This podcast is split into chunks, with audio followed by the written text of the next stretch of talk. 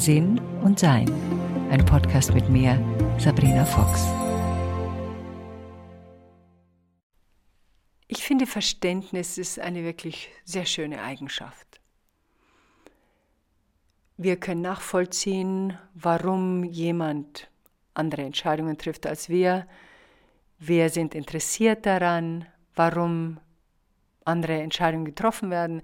Wir sind bereit, von anderen Entscheidungen zu lernen, indem wir auch sagen, oh, das klingt aber ehrlich gesagt sehr viel besser als das, was ich bisher gemacht oder gedacht habe.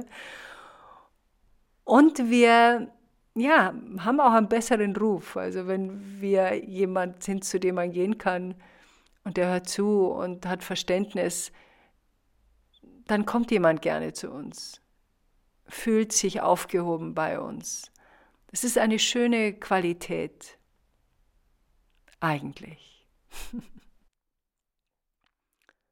ja. Denn Verständnis hat auch eine Herausforderung. Und zwar passiert manchmal Folgendes. Dadurch, dass wir sehr viel Verständnis haben, und dadurch, dass wir nachvollziehen können, selbst ja, unangenehme, schmerzliche Reaktionen, die uns geschickt werden. Also angenommen, wir verstehen, wenn jemand uns beschimpft aus irgendeinem Grund, weil er überfordert ist, weil sie nicht weiß, wie sie sich anders ausdrücken soll, weil es eine schwierige Kindheit gab, weil derjenige zu viel getrunken hat, weil sie auf irgendwelchen Medikamenten ist, weil diejenigen es ebenso gewöhnt sind. Und dadurch, dass wir Verständnis haben, es nachvollziehen können, erkennen wir den Weg und die Entscheidungen, die diese Person gemacht hat. Und wenn wir uns dem spirituellen Leben widmen oder dem Wachsein widmen, dann schauen wir auch immer nach, was habe ich denn damit zu tun? Also wo ist die Art und Weise, wie ich mich verhalte, vielleicht ein Auslöser für das? Oder hätte ich das und das besser machen können? Bin ich zurückgefallen in alte Gewohnheiten? Also wir stellen uns selbst in Frage. Ich schätze das sehr. Ich finde, das ist eine sehr gute Eigenschaft. Ich mag die auch gerne, weil ich früher der Meinung war, alle anderen sind an allem schuld und ich war eigentlich ganz nett. Und es hat eine Weile gedauert, bis ich erkannt habe, dass meine Aktion viel mit den Reaktionen anderer Leute zu tun hat. Es ist ja so ein bisschen wie ein Tanz. Wenn ich nicht mehr bestimmte Dinge aussende, ziehe ich auch nicht mehr bestimmte Dinge an. Und dadurch, dass das eine sehr klare spirituelle, ja, wenn man so will, Regel ist, merke ich dann immer, wenn etwas in meinem Leben auftaucht, ist meine erste Frage, wozu ist es da? Also was kann ich daraus lernen? Das finde ich spannend. Was allerdings passiert, ist, dass ich gemerkt habe, und das eigentlich erst seit kurzem, dass auch eine gewisse Respektlosigkeit eintreten kann. Dass wir verlernen, auch mal zu sagen, nö, das ist jetzt deins. Nö, das Benehmen ist nicht etwas, mit dem ich mich auseinandersetzen möchte. Beruhig dich erstmal selber. Ich musste das lange lernen und bin immer noch dabei, in bestimmten Aspekten da näher hinzuschauen. Es betrifft meistens Beziehungen, die älter sind. Also selten neue, weil in neuen Beziehungen das schon mal überhaupt nicht mehr auftritt.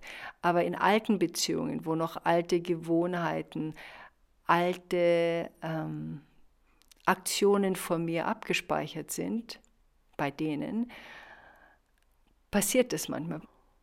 Es passiert manchmal grundsätzlich bei der Art und Weise, wie unsere Eltern uns behandeln, bei der Art und Weise, wie unsere Kinder uns behandeln. bei der Art und Weise, wie enge Familienmitglieder uns behandeln, Kindheitsfreunde und Freundinnen uns behandeln.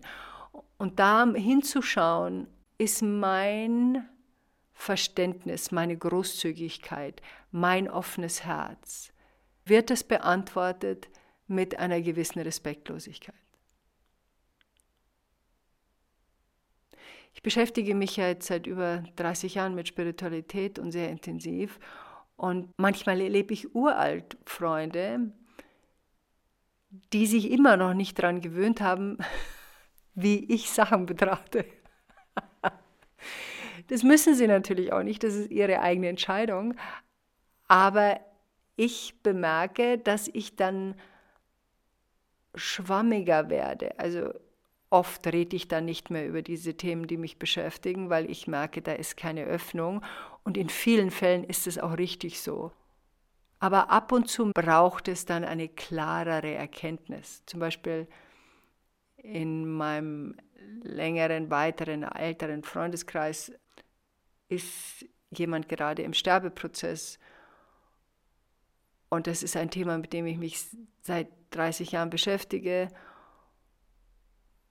Und es, ich sage auch nichts dazu, weil ich merke, da ist keine Öffnung.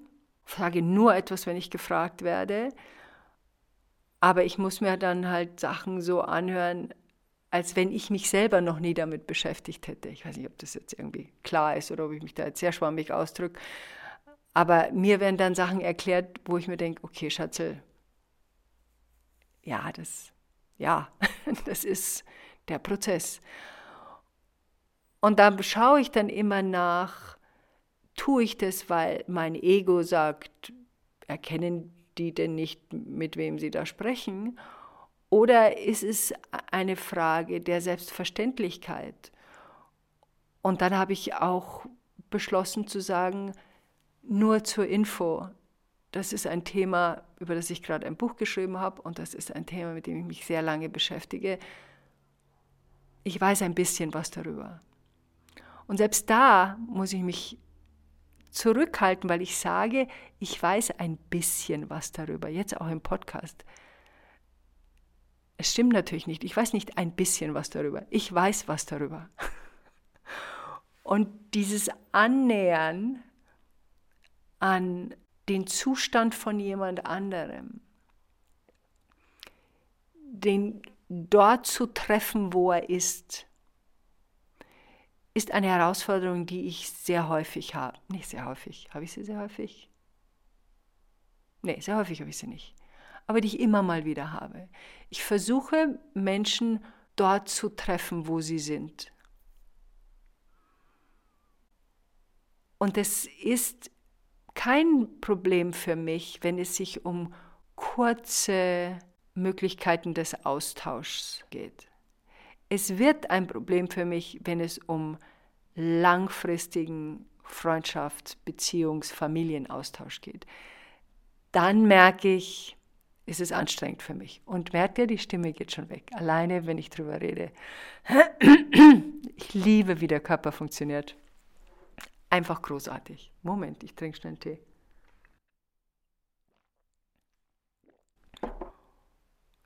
Und da ist meine Erforschung eben auch, wie will ich damit umgehen?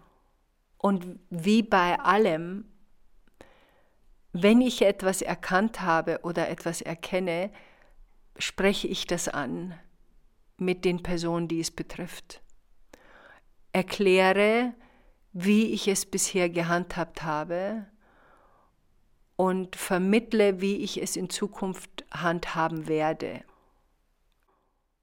Also es gibt ein Familienmitglied, ähm, das mich sehr schätzt und sehr liebt, das weiß ich auch, aber immer mal wieder in so einen sehr rabiaten Ton verfällt und auch in einen respektlosen Ton verfällt mir gegenüber. Und das habe ich bisher hingenommen, akzeptiert und gelassen. Schon ab und zu auch drüber gesprochen, aber in der Regel nicht wirklich verhindert. Und wie mir das auffiel, habe ich das Gespräch gesucht und gesagt, ich glaube, ich habe da einen Fehler gemacht. Ich glaube, ich habe das zu lange durchgehen lassen ich empfinde das als respektlos. Ich möchte diesen Ton nicht mehr zulassen. Du kannst natürlich machen, was du willst, aber ich werde, wenn das hochkommt, den Raum verlassen und erst dann wiederkommen, wenn sich die Stimmung und der Ton sich geändert haben. Wie ich das zum Beispiel jetzt gesagt habe, das war erst vor kurzem, hat die Person, die das betraf, kurz innegehalten, geschmunzelt und gesagt, ja, das stimmt, das mache ich. Ich werde mich bemühen, es nicht mehr zu tun. Das reicht schon. Wenn ich sage, das reicht schon, dann meine ich damit, das reicht schon, was das Gespräch betrifft. Es reicht natürlich überhaupt noch nicht, was die Situation betrifft. Eine der am missverstandensten Ideen über Kommunikation ist die, dass wir glauben, wenn wir darüber gesprochen haben, ist das Problem gelöst. Das ist es nicht. Es ist angesprochen. Es ist im Fokus. Wir haben also quasi einen Scheinwerfer oder ein Licht angemacht in einer dunklen Stelle unserer Aktionen und Reaktionen. Deshalb sind die noch nicht weg. Das ist wie beim Dreck, wenn ich da irgendwie hinschaue und denke mir, oh Gott, hinter dem Schrank habe ich ja noch nie sauber gemacht. Dann geht der Dreck nicht weg, nur weil ich erkenne, dass ich hinter dem Schrank noch nie sauber gemacht habe. Ich muss jetzt den Schrank ausräumen, den Schrank vorziehen, da hinten sauber machen, vielleicht ein bisschen mehr Spalt lassen nach hinten, damit ich da leichter hinkomme oder auf der Seite was hintun, dass da kein Dreck mehr hinkommt. Aber ich muss da noch was tun damit das nicht in ein paar Monaten oder ein paar Wochen wieder genauso ausschaut. Und das ist jetzt unsere Aufgabe, dass das, was wir angekündigt haben, nein, diese Art von Respektlosigkeit erlaube ich nicht mehr, müssen wir gehen. Es geht nicht mehr um eine Diskussion mehr drüber. Wir haben das schon diskutiert. Wie ich gesagt habe, ich möchte so nicht mehr behandelt werden. Tschüss. Und nicht in ein Gespräch verwickeln lassen, nicht nochmal von vorne alles ähm, durchsprechen. Wenn, ich gehe davon aus, es ist durchgesprochen worden, wenn es durchgesprochen worden ist. Oder angenommen, wir erleben jemanden, der immer dann und schlecht behandelt, wenn er zu viel getrunken hat. Dann gehe ich zur Tür rein, sehe, der hat zu viel getrunken, dann gehe ich zur Tür wieder raus. Ich sehe, du hast zu viel getrunken, wir wissen, was da passiert. Sorry, melde dich, wenn du wieder nüchtern bist. Also das sind natürlich jetzt ein bisschen härtere Situationen, in denen wir uns da aufhalten. Diese Respektlosigkeit, die kann zur Gewohnheit werden. Und nur weil wir wachsam sind und Mitgefühl haben und Verständnis haben, heißt es noch lange nicht, dass wir der Abfalleimer sind. Weil das ist für viele ein Problem, wenn wir glauben, dass zum Verständnis Ertragen gehört. Und das gehört da nicht dazu. Das ist was anderes. Damit bestrafen wir uns selbst oder erlauben jemanden, uns zu bestrafen für etwas, was da überhaupt nicht unseres ist. Diese Erkenntnis hat auch was mit unserem eigenen Selbstwert zu tun. Wie will ich behandelt werden? Wie lasse ich mich behandeln? Wie möchte ich, dass man mich behandelt und dementsprechend Schritte zu machen? Ohne diese Schritte geht es nicht. Manchmal ist Kommunikation nur Blabla. Und zwar dann, wenn wir merken, wir wiederholen uns und wiederholen uns und wiederholen uns und es passiert nichts. Dann haben wir eine Sache noch nicht gemacht. Wir sind noch nicht in die Aktion gegangen. Wir haben noch keinen Schritt getan. Einen aktiven Schritt, der nichts mit Kommunikation zu tun hat, sondern alles mit einem neuen Verhalten. Und dann kommt auch das Verständnis für uns selbst dazu. Denn nur weil wir so viel Verständnis für andere haben, heißt es auch nicht, dass wir unser eigenes Wohlbefinden ganz weit hinten anstellen. Enjoy life.